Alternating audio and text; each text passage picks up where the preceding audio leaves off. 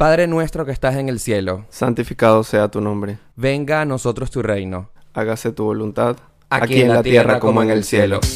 Manuel, me imagino que en muchas oportunidades rezaste esta oración, ¿no?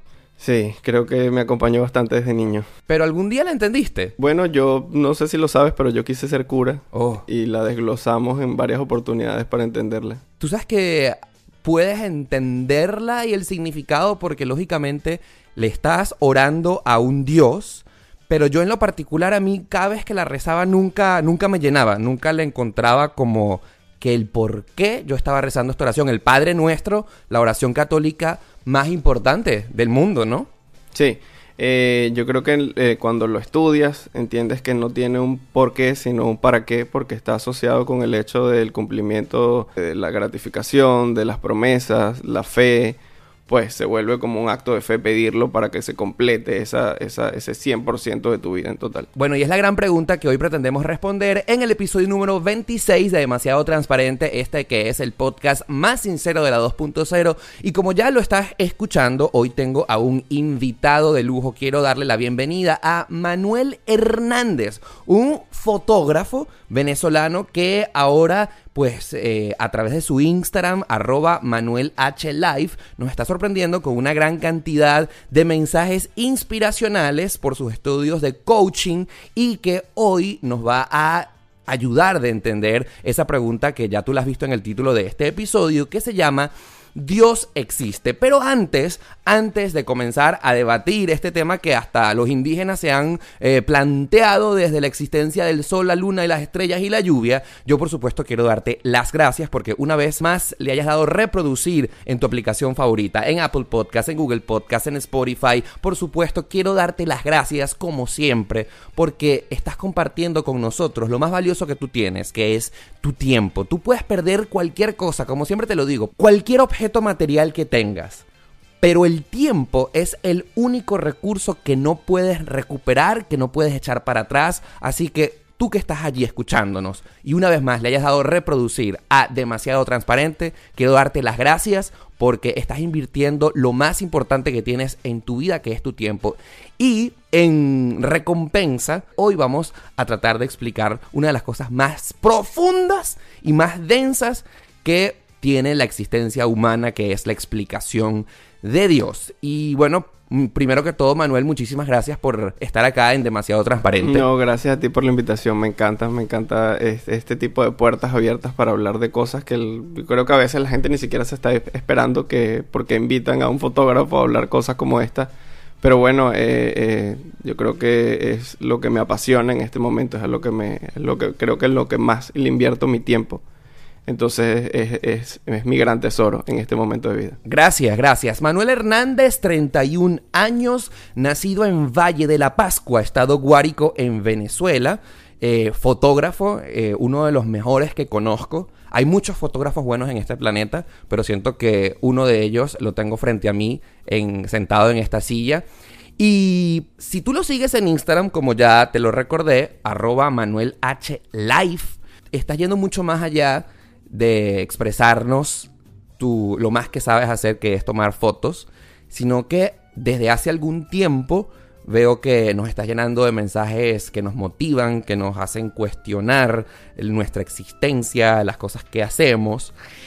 ¿Por qué un fotógrafo de repente le da esa vuelta a su profesión y nos trata de motivar y de cuestionarnos las cosas de nuestro día a día? Bueno, yo creo que esa pregunta eh, se la ha hecho mucha gente porque yo vengo de una carrera como fotógrafo en los, en los últimos 10 años. Y eh, a mí me da mucha risa porque sí, ya no eres la primera persona que me lo, que me lo plantea.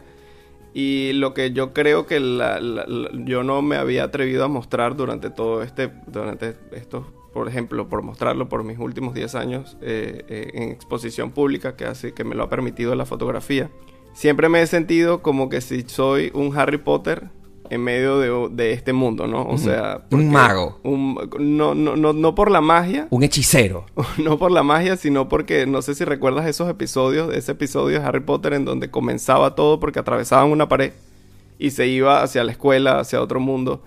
eh, yo creo que yo he vivido algo como esto. Lo único que, lo único que de lo que he hecho exposición pública es de mi trabajo como fotógrafo, de las celebridades a las que he tenido la oportunidad de trabajar y todo esto. Pero de dónde viene o por qué, yo creo que el por qué lo único que me va a llevar es hacerte una lista de las, de las cosas con las que yo podría interpretar el por qué te las voy a decir de todas maneras, aunque no soy creyente de, no soy creyente de la causa y el efecto. Mm. No creo que nada pasa para que otra cosa pase. O sea, yo siempre eh, eh, estoy aprendiendo a pensar que todo es perfecto como ocurre en cada momento. Tendría que comenzar de repente hablándote de haber sido abusado sexualmente en la infancia, haber tenido eh, un papá con, una en una relación de, de temperamento bastante fuerte una relación de amor-odio bien compleja eh, para, la infancia, para la niñez y para la adolescencia.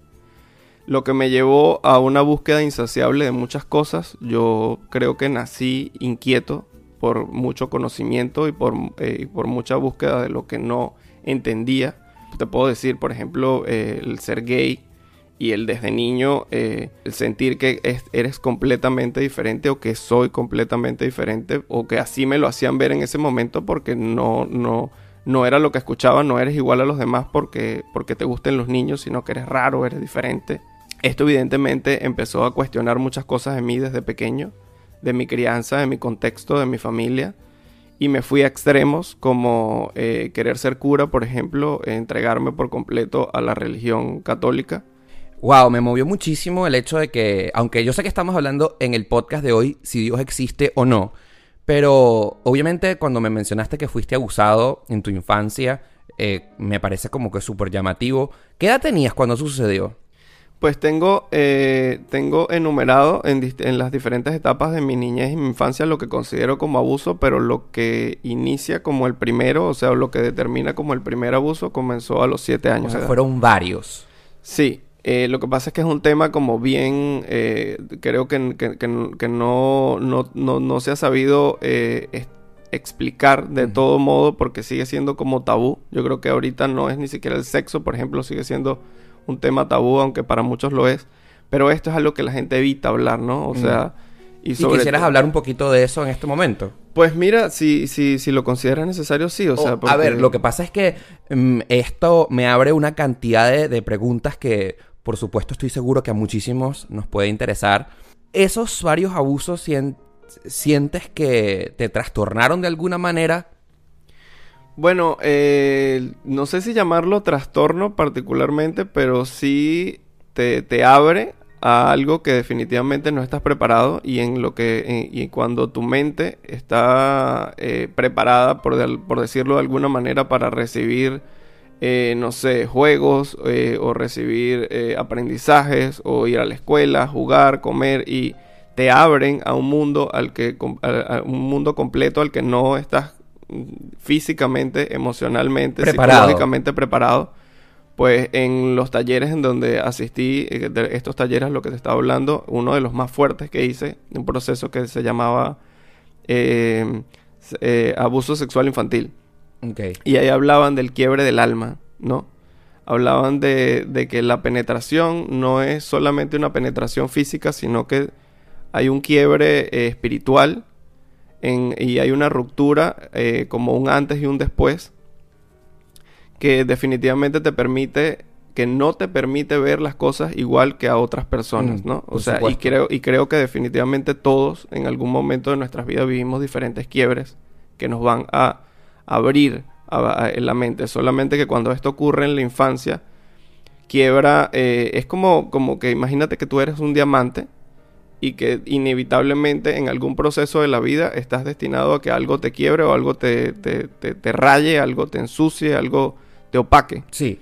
Y esto cuando esto ocurre, preferiblemente, o sea, preferiblemente no, cuando esto ocurre en la infancia, pues sí, te condiciona a, ver la vida de una, vida diferente. Yo, por ejemplo, me castigué durante muchísimo tiempo porque yo entraba a la iglesia y me pasaba algo en particular. Creo que es la primera vez que lo digo eh, públicamente, porque ya lo he hablado en, grupos de apoyo y todo esto.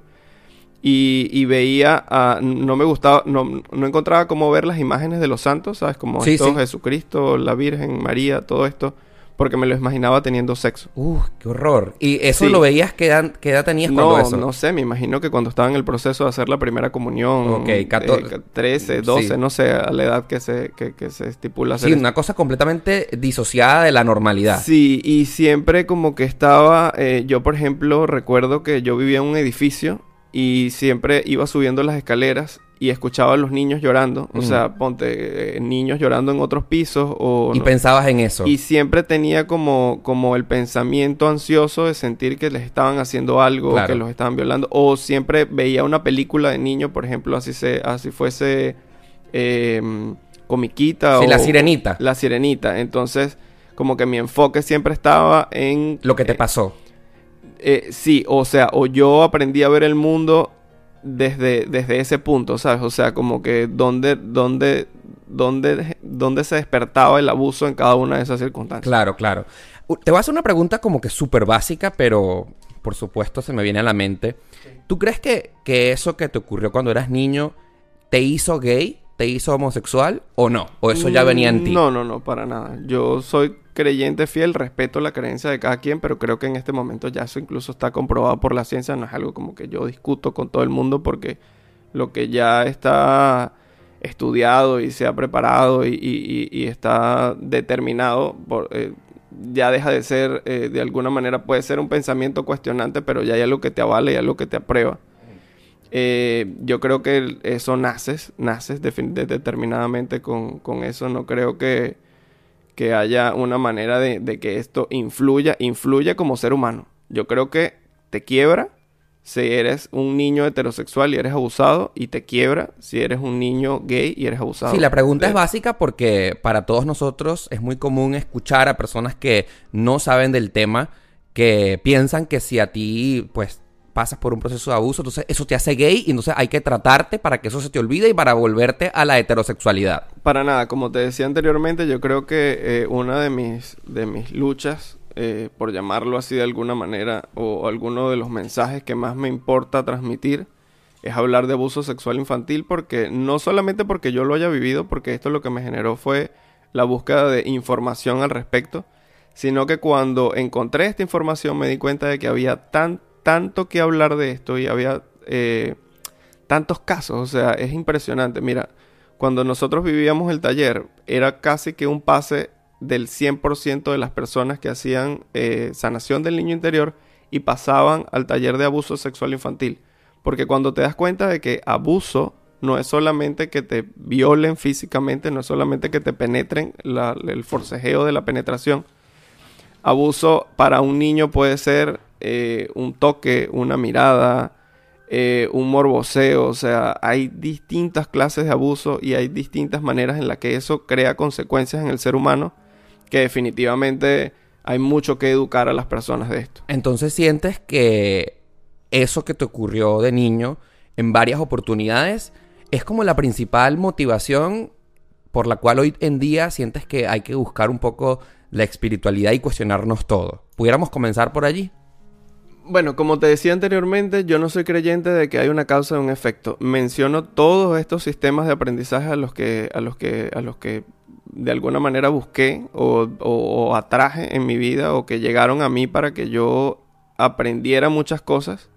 Por ejemplo, llegué aquí a Miami y ya yo aquí me planteaba al hacer algo completamente diferente. Quería comerme el mundo como fotógrafo, quería eh, eh, hacer foto, eh, quería mudarme a Nueva York, quería, sabes, vivir el sueño de ser el fotógrafo que vive en un estudio en Nueva York y lograr y hacer grandes portadas de artistas y todo eso. Que es posible.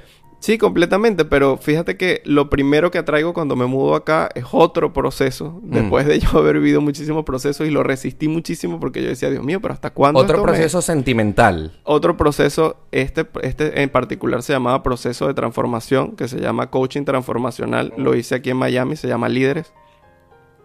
Y cuando vivo este proceso, que también dura como tres o cuatro meses, eh, duró un año más. Yo siento que de alguna manera en este, en este periodo sí estacioné mi carro como fotógrafo y me dediqué plenamente a servir, a ser staff del proceso, a ser socio del proceso, a estar ahí constantemente en aprendizaje de los quiebres emocionales de otras personas y cómo eso también iba sanando en el mío. Y ahí fue donde yo dije, ok, esto de repente no tiene solo un por qué me pasó esto, sino tiene un para qué me pasó esto. Y es donde decido estudiar coaching, empezar a, estudiar eh, coaching, life coaching, coaching espiritual, porque dije, bueno, yo tengo un, tengo 30 años, tengo 10 años siendo fotógrafo, pero tengo 30 años de vida siendo ser humano. Y no es casualidad, no considero casualidad que haya vivido no solamente el abuso, porque eso pudo haber sido la raíz sí, que el inició, eh, no sé, una búsqueda que, que pasó por ser cura, una serie, una serie interminable de procesos que me llevaron a estudiar luego.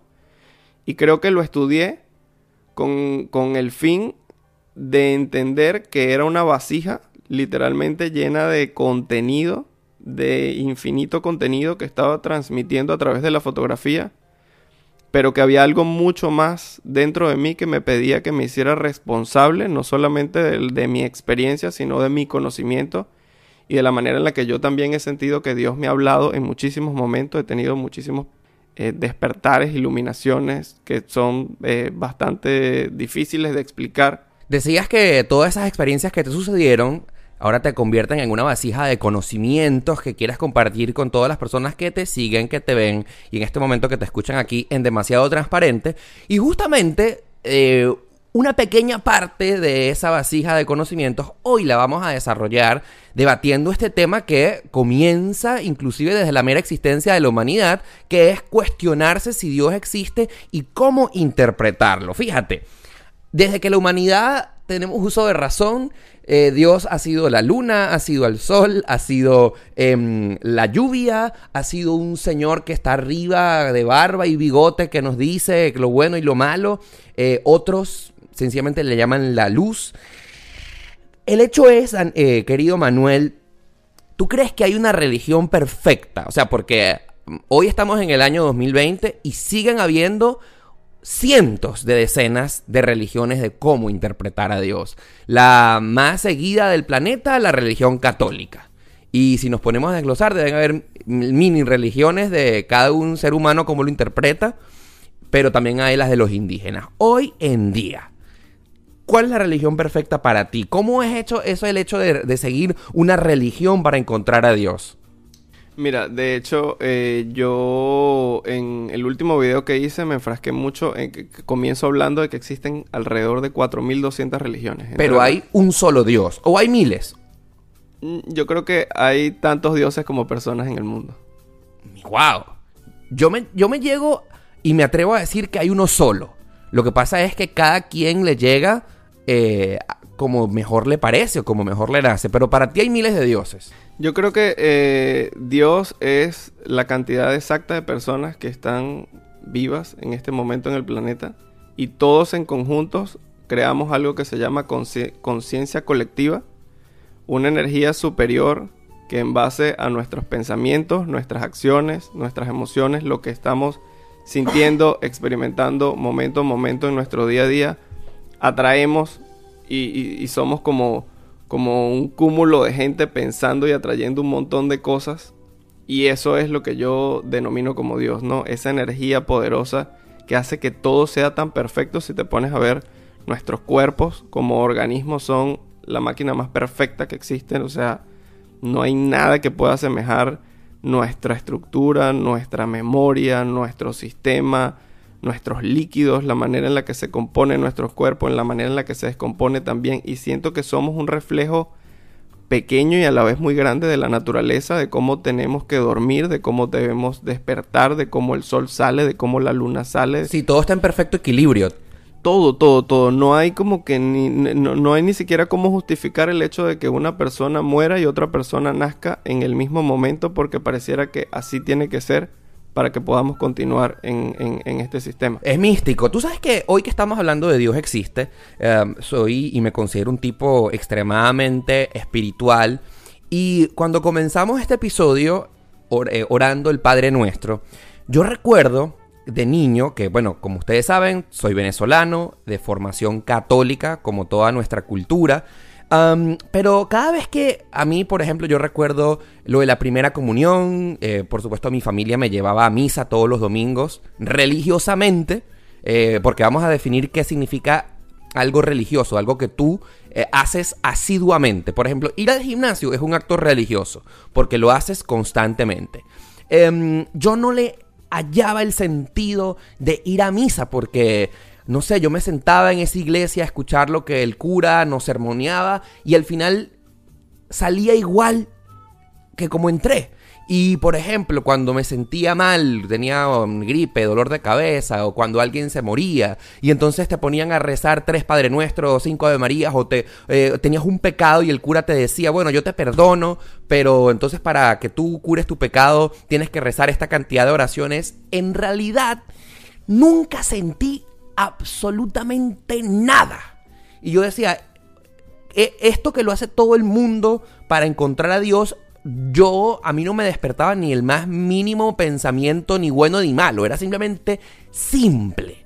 Pero siempre tenía como la conciencia de que hay algo superior, hay algo que rige nuestro planeta, como lo acabas de definir, eh, el hecho de que nuestros cuerpos sean perfectos, de que la anochece y amanece todos los días, de que sin duda alguna vivimos una existencia plena de sensaciones que obviamente responden a una creación mística y más allá que lógicamente no podemos explicar, pero el tema católico a mí nunca me llenó y yo soy completamente formado bajo esta creencia religiosa. Me bautizaron, la hice la primera comunión, me confirmé, he asistido a decenas, no por no decir cientos de matrimonios católicos y eh, a mí me dio muchísima risa cuando fui a la confirmación. El cura me dice, ¿Saben que para qué es el matrimonio? En realidad el matrimonio más allá de un acto eh, legal es para que simplemente los hijos que van a nacer de esa pareja sean eh, benditos por Dios y ah. que realmente cuando un hombre y una mujer si no consuman el matrimonio, o sea, no tienen relaciones sexuales,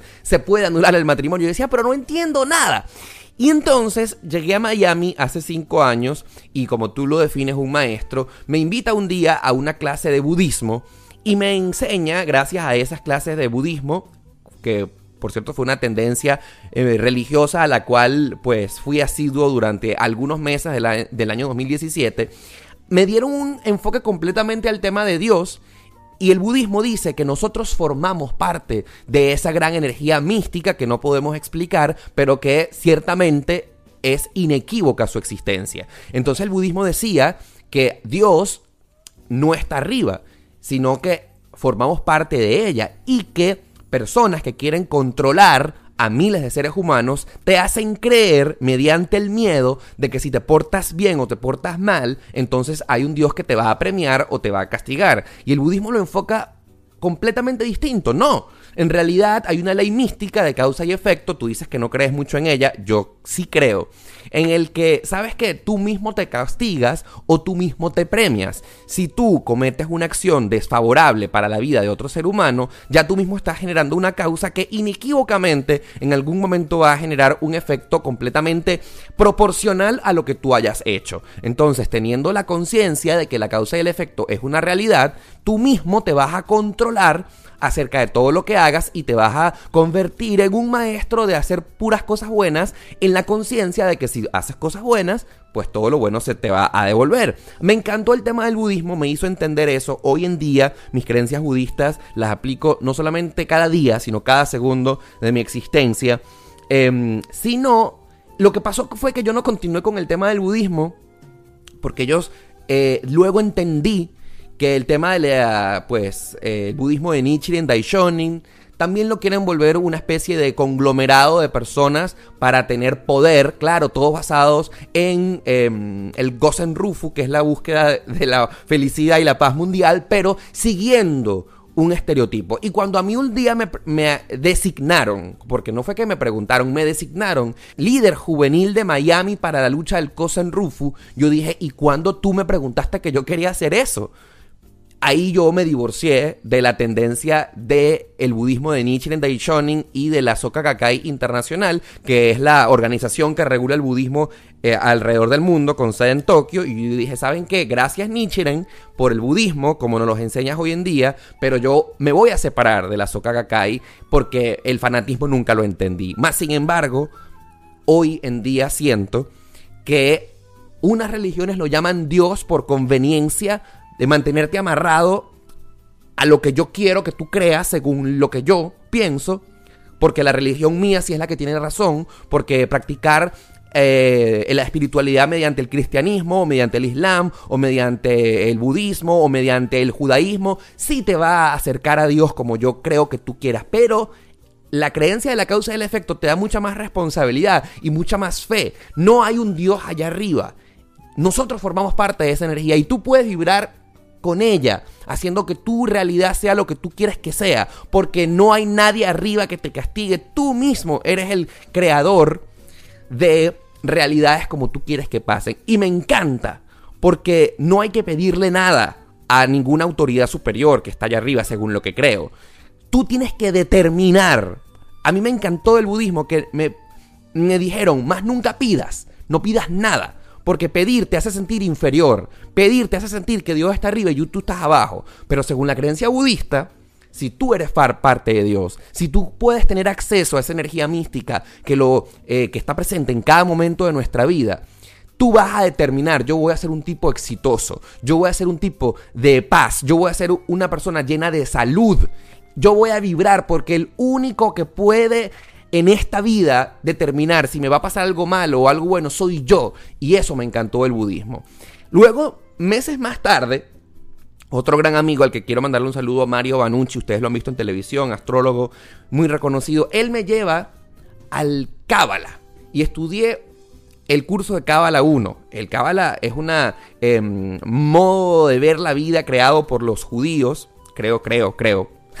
Em, y a mí me encantó del Cábala, en cómo lo enfocan ellos, sobre mm, la, la fórmula mística de la vida. Todo lo que nos pasa es para bien. Nos han enseñado lamentablemente a que si a ti te pasa un desafío es malo. No, no es malo, ni Dios eh, te lo mandó para castigarte. El cábala no le llama a Dios porque fomentar el nombre Dios nuevamente es caer en que alguien arriba te está mandando y está determinando de que yo te voy a mandar esto a ti para castigarte. ¿Qué pasaría si tú le das la vuelta y como el Cábala dice, eh, yo creo en esa luz, el Cábala le llama la luz, hay un suceso en tu vida que lo llamo desafío, no es nada malo, es un desafío. Yo te lo voy a mandar es para algo positivo, para que tú aprendas de eso y le des la vuelta y transfórmalo como una energía para, para tu bien. Y a mí aprender eso y, caer en la conciencia de que Dios no me va a castigar, sino que es la luz, me va a mandar un desafío y que depende de mí si yo lo transformo en algo bueno o malo. Y yo, teniendo la conciencia de que soy parte de la ley mística, soy, eh, y que tengo acceso a, a, ser parte de la luz, yo digo, si a mí me pasa un desafío, vamos a hacer un paréntesis aquí con el desafío. Desafío es algo que nos es un reto. Es un reto, es algo complicado de asumir otros lo enfocan con algo malo.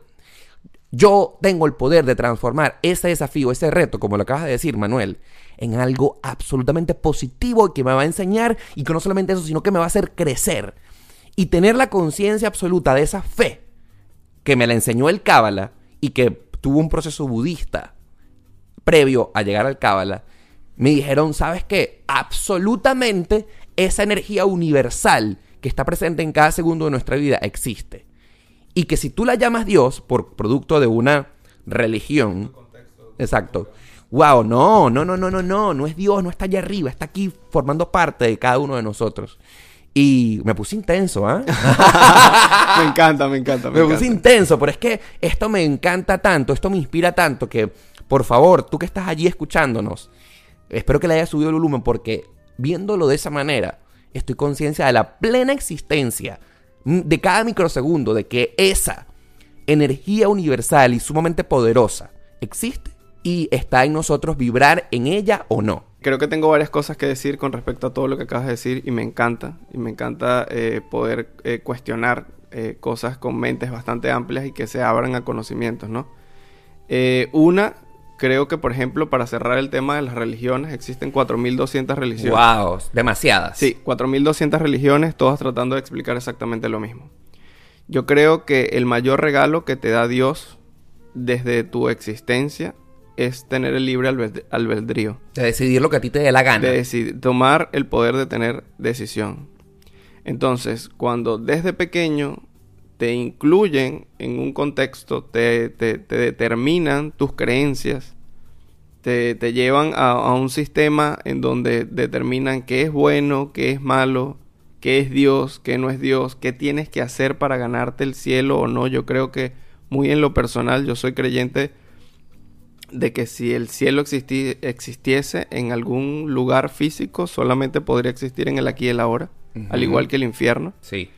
Y el tema de, quitarte de la mente que sea que algo es bueno o que, que algo es malo, creo que después de estar metidos en este, en, en- en- en este sistema de creencias absurdos, es un trabajo diario porque la mente ya está condicionada a enjuiciar que algo es bueno o algo es malo. Pero a mí me, a mí me ha funcionado una pequeña eh, ecuación, por llamarlo de alguna manera, porque cuando yo, cuando sucede algo, un reto, eh, eh, Un desafío. un desafío, como tú lo llamas, y yo tengo la capacidad de interpretar que eso es malo, en ese momento en que yo lo determino como malo, el- el- en el momento en que yo le doy esa interpretación de que es malo, yo en ese momento me estoy limitando a vivir nuevamente esa experiencia, ¿no? O sea, porque si yo le meto el dedo a esto, me vea corriente, no lo hago más. Claro, porque me duele y nadie quiere volver a sufrir. Y nadie quiere volver a sufrir. Y en ese momento que yo interpreto esa circunstancia como malo, tengo dos, dos oportunidades. Verlo como un error o verlo como un aprendizaje. Probablemente cuando está visto como un error, estás expuesto a volverlo a vivir nuevamente. Ok.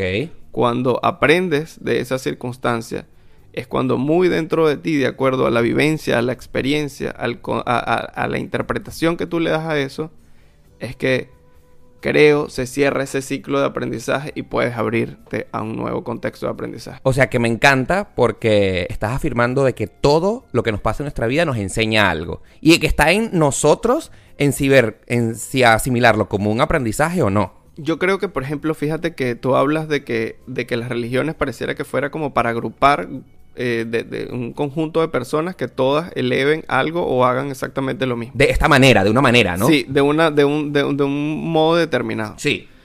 Pero eh, nuestro cerebro tiene tanta capacidad de generar energía que podríamos prender cada uno de nosotros una bombilla con la energía que, que- que- que desarrolla nuestro cerebro.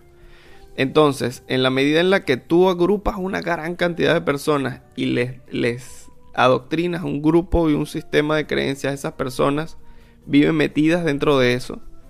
Y eso probablemente los va a limitar a, a abrir su mente o a expandir sus conocimientos a otras oportunidades en la vida. Tú piensas, ¿sabes que Lo que yo eh, veo, y si yo pudiera decir qué es lo más grave que existe en la vida de todos nosotros, es el miedo. Y lo que yo detesto y desapruebo de las religiones es el hecho de meterte miedo, ¿me entiendes? Por ejemplo, el concepto del pecado. ¿Sabes? El pecado es algo teóricamente incorrecto en el que estás violando unas leyes que esa religión creó y entonces tú tengas que venir a mi religión para pedirme permiso eh, para ser sanado, ¿ok? Y para darte el perdón y tú puedas continuar en la vida. Y yo me voy a atrever a decir en este momento, me parece terrible porque es un instrumento de control en el que yo te meto miedo. A mí me parece un poco más liberador porque lo que nadie quiere o, que las mentes que crearon las religiones, según mi punto de vista, es que si yo te meto miedo, yo te controlo. Entonces, así tú vas a seguir mis parámetros y yo te hago seguir lo correcto. Pero a mí me parece que si tú a los seres humanos le das las herramientas de libertad y de decirle, mira, todo es posible en esta vida, pero las consecuencias que van a ocurrir si tú cometes o vas en contra de lo natural, pues allá ese es tu problema, pero lo puedes hacer. Y ese es lo que para mi juicio no quieren las religiones, que tú seas libre, porque si tú sigues mis parámetros, te controlo para que tú pues sigas lo mío. Ahí tú ves, no quiero mencionar ninguna, pero esas religiones que te piden dinero para que tú aportes un diezmo, ¿a dónde va ese dinero? ¿A, a las manos de una persona que quiere ser millonaria a consta de ti, por decir solamente algunas. Sí, es que yo creo que, mira, eh, si nos ponemos a cuestionar la manera en la que funcionan o no funcionan las religiones, Sí. podríamos, ten- tendríamos que abrir otro podcast Así es. solamente para eso. Es correcto, no Yo creo que lo importante es en este momento enfocarnos en llevarle este mensaje a las personas. Yo, yo soy creyente eh, efectivo de que no es, no, la búsqueda no es una religión. Dios no está arriba, está dentro. Mm.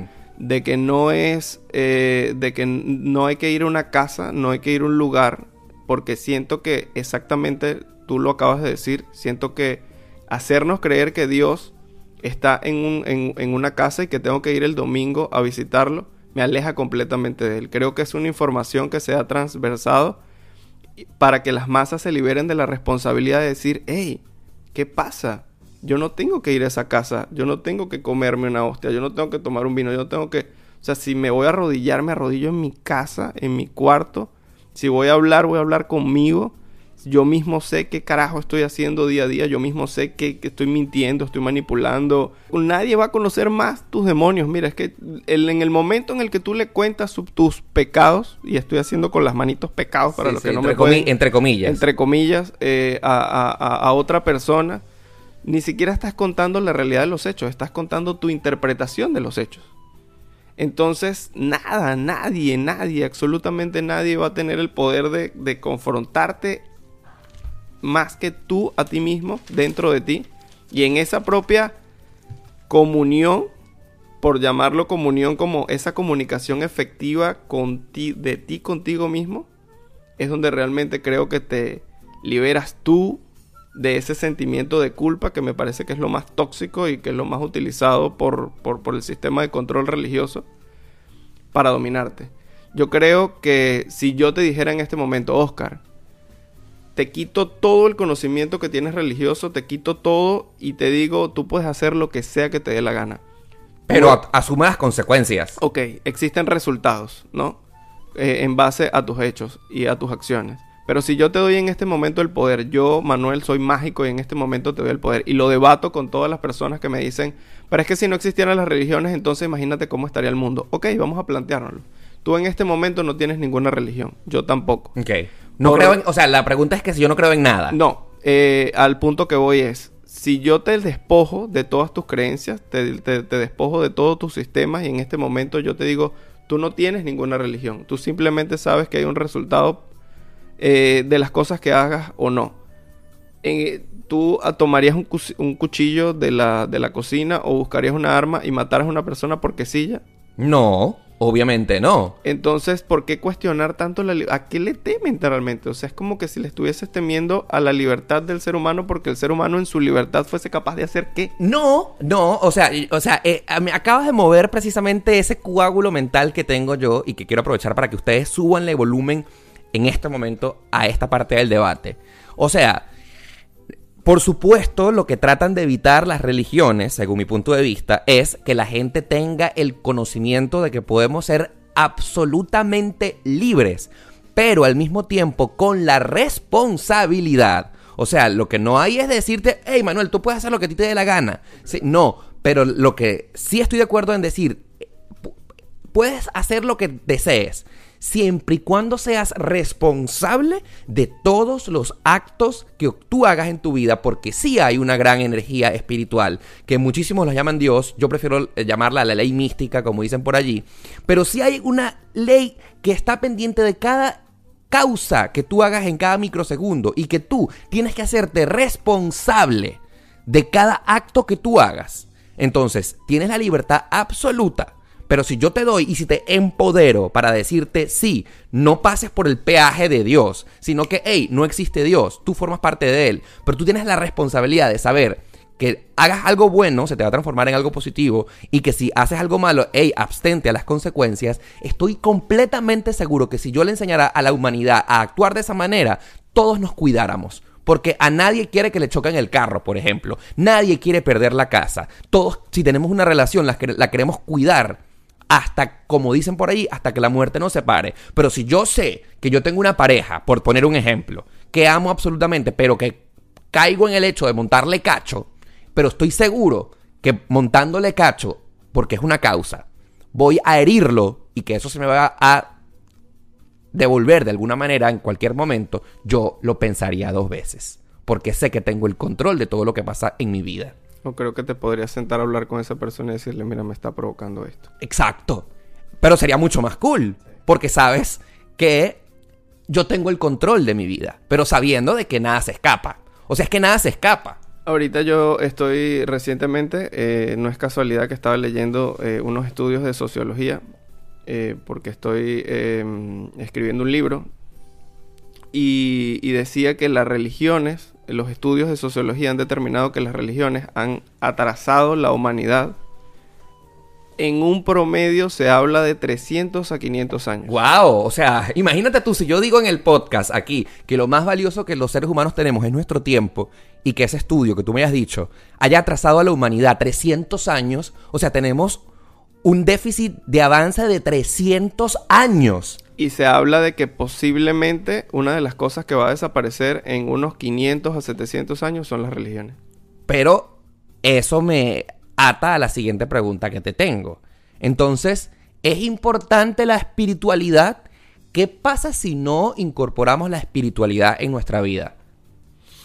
Mira, eh, de que es importante, yo creo que es un planteamiento muy personal para cada quien, ¿no?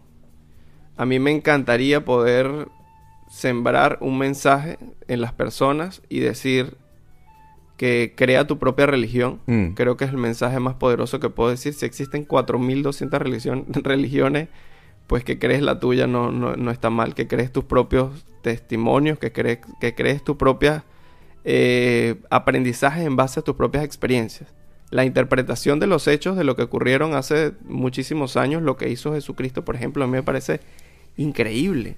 A mí, me, si yo tuviese la oportunidad de viajar en el tiempo, me fascinaría ir a ver ese loco y hablando en la plaza y volteando las mesas y gritándole a la gente o hablando con sus, con sus testigos. Pero yo creo que nada, absolutamente nada ni nadie puede. Mira, a mí me invitaron millones de veces a hacer muchísimas cosas. Yo estudié en un colegio de monjas desde que tengo uso de razón hasta que me gradué de bachillerato y absolutamente nada, nada, nada me movió tanto que mis quiebres. O sea, el hecho de yo vivir un quiebre emocional fue lo que en algún momento hizo que yo... Despertaras. Mira, no hay nada más mágico que caer de rodillas porque justamente cuando caes de rodillas es cuando dices, mierda, creo que así es que dicen en la iglesia que se ora, ¿no? Entonces es como que cuando estás ahí es cuando dices, ok, de repente, este, ¿Será que empezamos a hablar? ¿Será que existe? ¿Será que no existe? ¿Será que, está pasando? O sea, ¿por qué, ¿por qué mi vida es una mierda? O sea, yo creo que no hay manera en la que yo te pueda llevar eh, a un punto espiritual, ni invitarte, ni absolutamente nada. Mira, yo te puedo invitar a millones de cosas, desde consumir drogas, de tener sexo, ir a la iglesia, eh, ir a comer, tomarnos un café o pasear. Nada es más poderoso que la iniciativa propia, que ese despertar muy dentro de ti que en algún momento te va a llevar a entender que estás satisfecho o no estás insatisfecho con lo que sea que está ocurriendo en este momento de tu vida, o no solamente con lo que está ocurriendo, porque tú no eres tus resultados, ni tú eres tu contexto, ni tú eres lo que te, lo que te adorna, tú eres algo que está muy dentro de ti y que muy dentro de ti se enciende en algún momento y dice, mira, yo, yo quiero algo más. Yo como que estoy incómodo, como que no entiendo. Algo no fluye. como que sí, o sea, y nada, nada, absolutamente más que nadie va a despertar esa búsqueda espiritual que tú mismo. Tú sabes que ahora que hablas de Jesucristo, eh, hace muy poco leí acerca de un, artículo acerca de qué tan cierto fue la existencia o no de este personaje que todos conocemos. Y este autor del artículo decía que la existencia hace 2020 años de ese personaje es indudable. Lo que pasa es que ciertamente hay todos los testimonios de que un tal Jesús de Nazaret sí habitó la tierra que hoy se llama Israel hace 2020 años y que tuvo una vida realmente como un profeta, como un consejero que hizo despertar muchísimas conciencias por aquel entonces.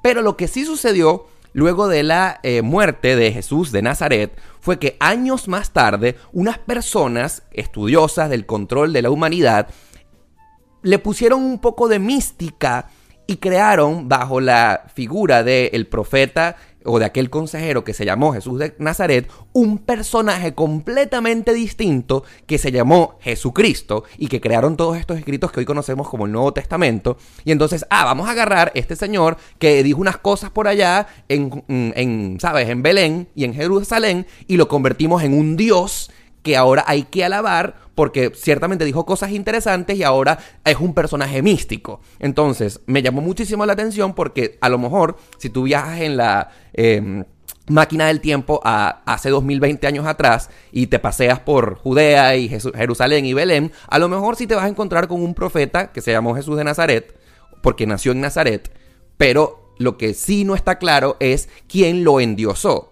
si lo que te estoy diciendo en este momento te ofende un poco, perdóname, em, me refiero a la gente que nos está escuchando, eh, porque todos crecimos bajo la conciencia de que Jesús de Nazaret es nuestro Dios, es que Padre, Hijo y Espíritu Santo a la misma vez, pero ¿y qué pasaría si me pareció muy interesante como que alguien luego inventó y mitificó y creó todo este esta parafernalia de eh, darle superpoderes a este profeta para crear su propia religión. Punto número uno. Y punto número dos, Manuel, decías hace instantes, ¿qué pasa cuando la gente se quiebra y descubre que, en tus mismas palabras lo voy a decir, descubres que tienes una vida de mierda? Pero ¿qué pasaría si tú, en vez de echarle la culpa a Dios, o preguntarle a ese Dios, entre comillas, Dios, ¿por qué tengo una vida de mierda? Desde otro enfoque te preguntaras, ¿y qué has hecho para llegar hasta donde estás hoy? Y tienes una realidad que no es la que tú deseas, te pudieras dar cuenta que tus actos en el pasado pues se distanciaron mucho de lo que debería ser una vida de equilibrio y resulta ser que lo que fuiste fue una consecuencia de errores, errores, errores que Dios no obviamente no te está castigando, sino que tú mismo te generaste esos actos repudiables que hoy en día tienes una realidad de mierda por tu propia culpa. Ah, pero es que es mucho más fácil darle la culpa a los demás. El otro es el culpable. Y tú, papito, tú no hiciste nada con tu vida. Yo creo que la manera en la que, en la, manera más efectiva o lo, lo, principal que hacemos cuando sentimos culpa es buscar un responsable. Claro. Y, y, hay dos contextos, y yo hice un video de esto hablando de que el ser humano se desarrolla en dos contextos muy poderosos, que ser víctima o ser responsable. Entonces, en ese momento que ocurre ese quiebre, ¿no? Que ocurre ese, eh, eh, eso, ese algo que, te hace dudar o que te hace cuestionar o que te hace iniciar la búsqueda de algo más, lo primero que haces es mirar al cielo, ¿no? Y, buscar eh, afuera lo que en realidad muy responsablemente está dentro de ti. Lo, lo hablabas hoy en día. Pero es parte de todo este sistema de creencias, de todo este de todo este cúmulo de, conceptos y de, y, de, conocimientos que nos han implantado literalmente desde niños para que creyamos eso, para que, para que creamos eso. Tú sabes que, eh, eh, y lo voy a asumir, porque ya que estamos hablando de la espiritualidad y de que Dios existe hoy, una de las cosas que yo en realidad repudio de la Iglesia Católica es el concepto del pecado y del tenerte que ir em, a confesarte con un cura para que el cura te perdone. Uno de los pecados capitales en la tabla de Moisés según la creencia católica, es, por ejemplo, no matarás, ¿ok?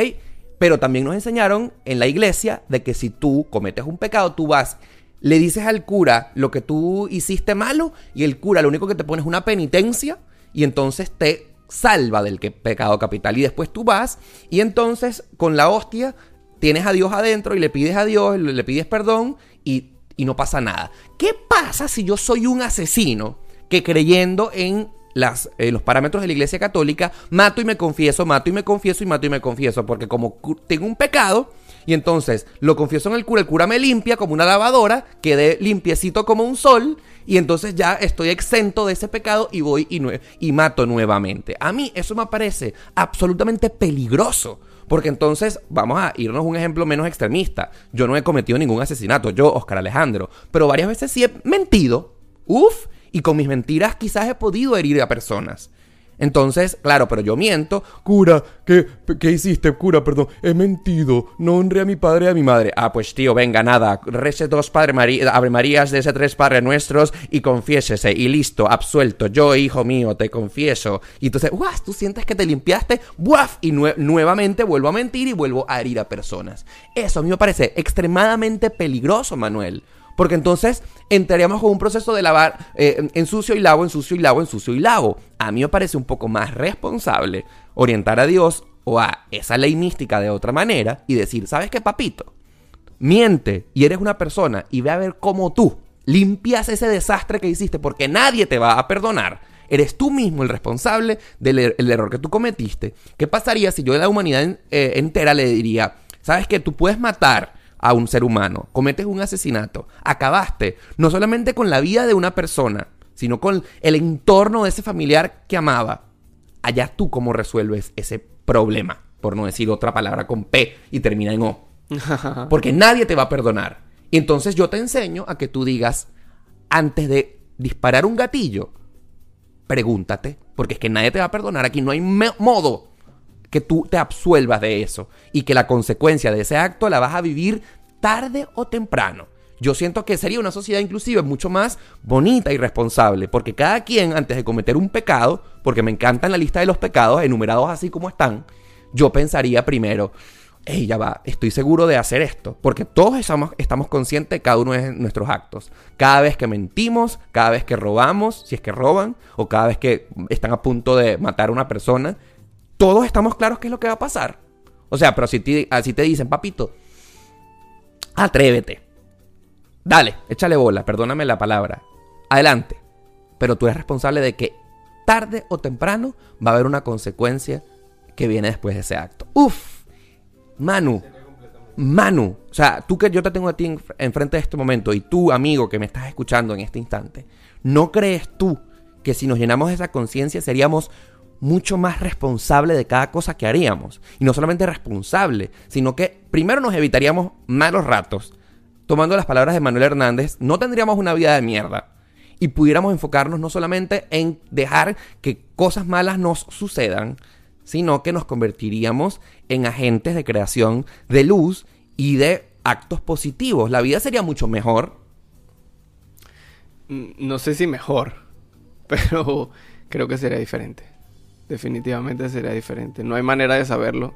Eh, como, como dijimos, teníamos, tenemos en teoría, según estudios socio- de sociología, alrededor de 300 o 500 años en evolución de la humanidad.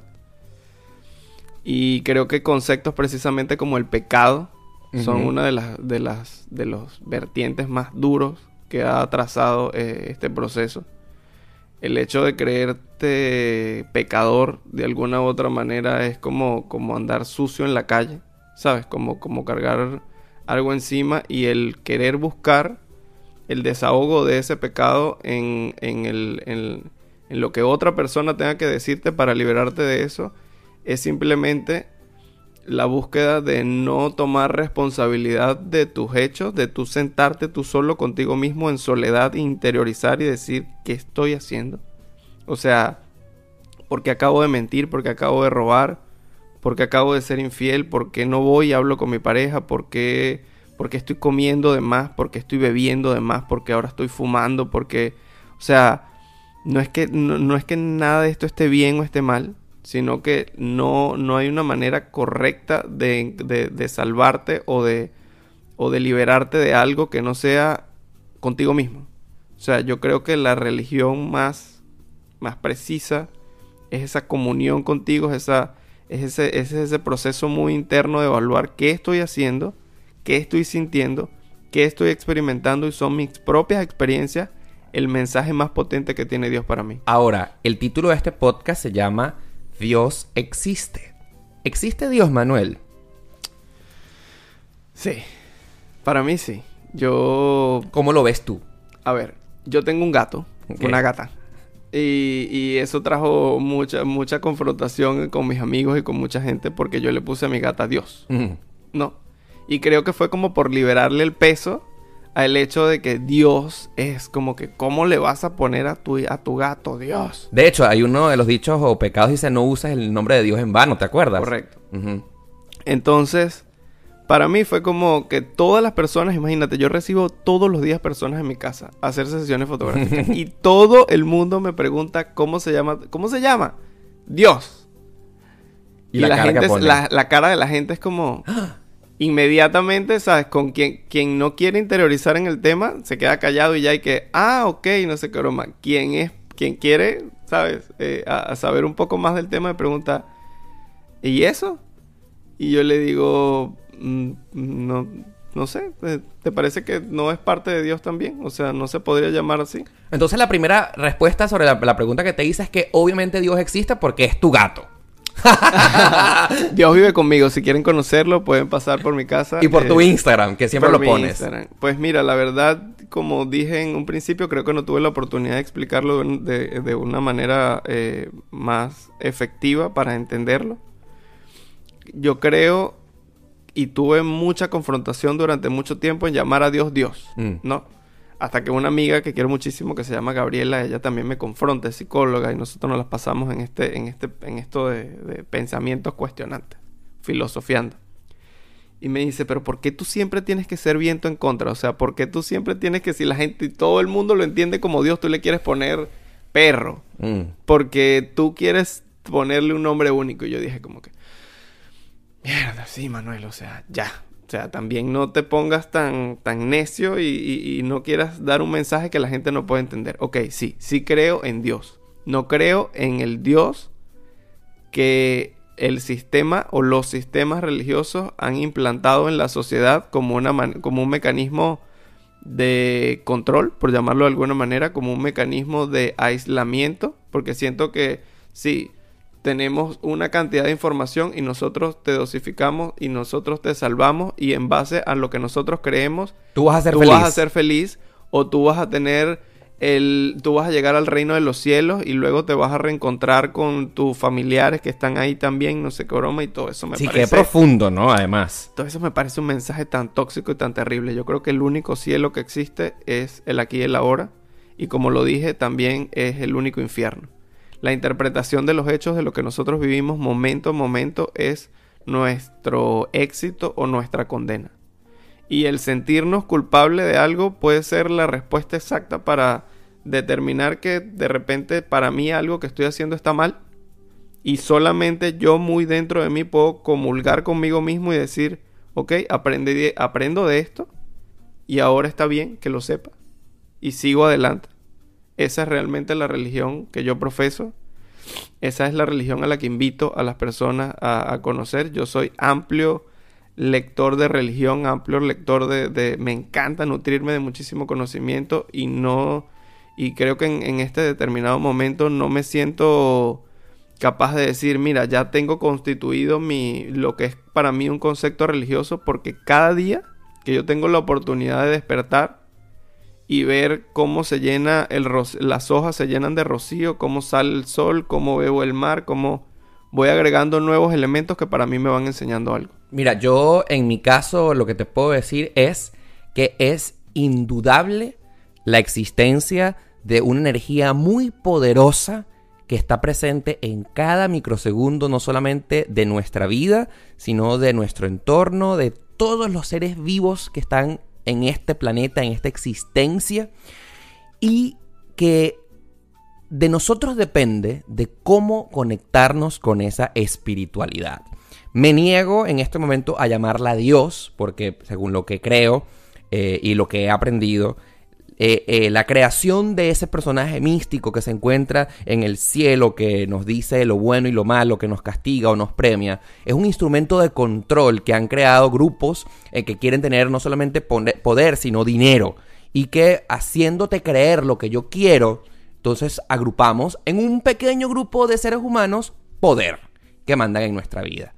Em, obviamente para mí, quien controle la existencia de Dios controla el mundo. Y vaya que, por ejemplo, la, Iglesia Católica agrupa en su creencia a miles de seres humanos, millones de seres humanos. Yo soy de los que piensa, y si este mensaje tienes la oportunidad de compartirlo con otras demás personas, por supuesto que sí. Lo que pasa es que todos formamos parte de esa energía mística indudable que hay, pero nosotros formamos parte de ella. No solamente eso, sino que tenemos el control de incidir en ella mediante nuestros actos. Y que si tenemos la conciencia de cómo la espiritualidad está presente en cada uno de nosotros, podemos no solamente ser capaces de cambiar el mundo, sino de lograr lo que todos, lo que te propongas en la vida.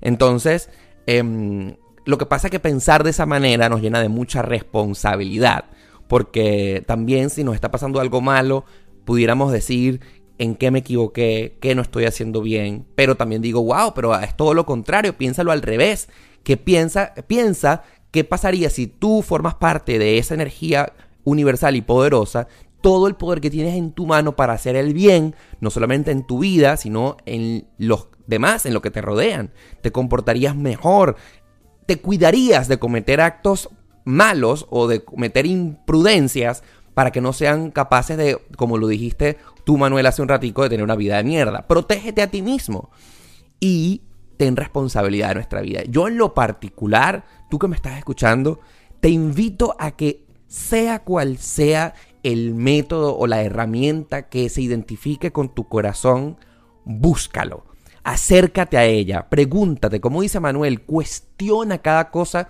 que te pasa en tu vida, pero no dejes eso a tu lado. ¿Y sabes por qué? Porque como lo digo en el podcast siempre, si no te acercas a la espiritualidad, lo más probable es que puedas estar perdiendo tu tiempo. Aprovecha cada microsegundo que hay aquí. Cada microsegundo de esta vida te puede llevar a lo que tú quieres que sea. Siempre tienes conciencia de cada uno de tus actos y que si vibras en esa energía muy poderosa, todo lo que desees se puede hacer realidad y no pidiéndole a nadie por arriba.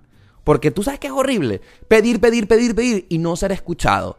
A mí me enseñaron en que no hay que pedirle a Dios, hay que determinar que tú vas a lograr eso. Determina salud, por ejemplo. Si tienes un familiar enfermo, determina, crea que mi familiar se va a recuperar. Y si por casualidad no sucedió eso que tú tanto em, pedías o determinabas, pues era lo que sencillamente tenía que pasar. Y no solamente está pasando para tu bien. Entonces, no cuestiones si te están castigando o te están premiando. Si tú consideras que tienes un castigo en este momento en tu vida, ¿qué hiciste para tenerlo? Y por favor corrige para que más nunca te vuelva a pasar. Entonces yo te invito a que dejes de pedir y comiences a determinar porque tú eres el control, el que tiene el control absoluto sobre tu vida. Bueno, gracias. ¿Algo más que quieras agregar, Manuel? porque pudiéramos pasar aquí horas y horas no, y horas. Es que imagínate, podríamos pasar eh, horas y horas y horas con respecto a esto. Mira, eh, a mí me, me, gustaría concluir solamente con, con esa invitación. Eh, crea tu propia religión, a ti, a quien me estás escuchando.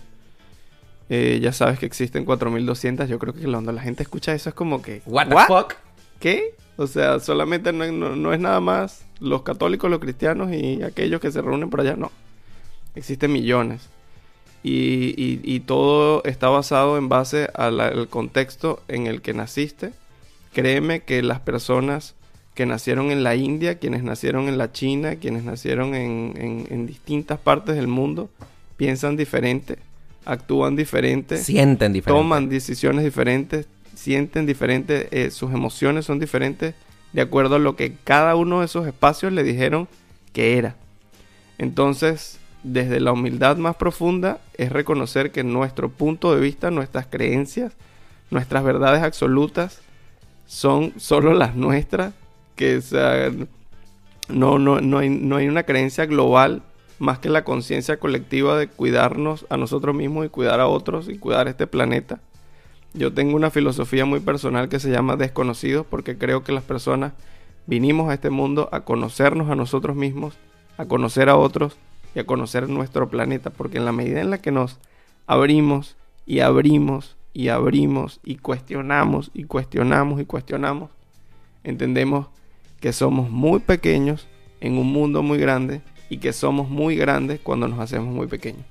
Entonces, mira, eh, gracias por la oportunidad de, a ti de, de, exponer todo esto. Me llevo muchísimos aprendizajes también de tus puntos de vista. Creo que más allá de simplemente debatir por debatir o, o cuestionar por cuestionar, es educar a las personas con respecto a esto y que todas las personas que tienen la oportunidad de escucharnos, de alguna u otra manera, no solamente escuchen a dos personas hablar de un tema y ya, sino que puedan en este momento decir, wow, o sea, había muchas cosas que de repente no sabía y puedo sacar mis propias conclusiones más allá de las tuyas y de las mías. Así es. Gracias a ti por tu tiempo y por estar aquí con nosotros. ¿Cómo la gente puede ubicarte en redes sociales? Bueno, mi Instagram es arroba Manuel H Life. Yo durante los últimos 12 años se llamó Manuel H Fotos, hasta que como lo dije anteriormente, en un determinado momento me di cuenta de que, mira, me encanta la fotografía y ha sido algo que me ha nutrido de grandes experiencias y, y, muchas cosas hermosas. Pero en este momento de mi vida me abro a entenderme que la fotografía es parte de mi vida y, no mi vida en total. Así que nada, por ahí estoy como Manuel H. Life. Y por supuesto, si quieres que este mensaje lo escuchen muchísimas personas más, entonces si estás escuchándonos en Spotify, simplemente compártelo en tu historia de Instagram. Ahí abajo un botoncito que dice compartir y lo pones en tu historia de Instagram para que otras personas lleguen a este episodio. Y por supuesto, si quieres comentarnos algo, este debate que es infinito sobre la existencia de Dios o no, por favor, puedes hacérmelo llevar a través de mi Instagram, arroba Oscar Alejandro, mi Twitter, arroba el Ale, y por supuesto todas las vías que ya sabes. Por supuesto que será hasta el próximo episodio de Demasiado Transparente, este que es el podcast más sincero de la 2.0.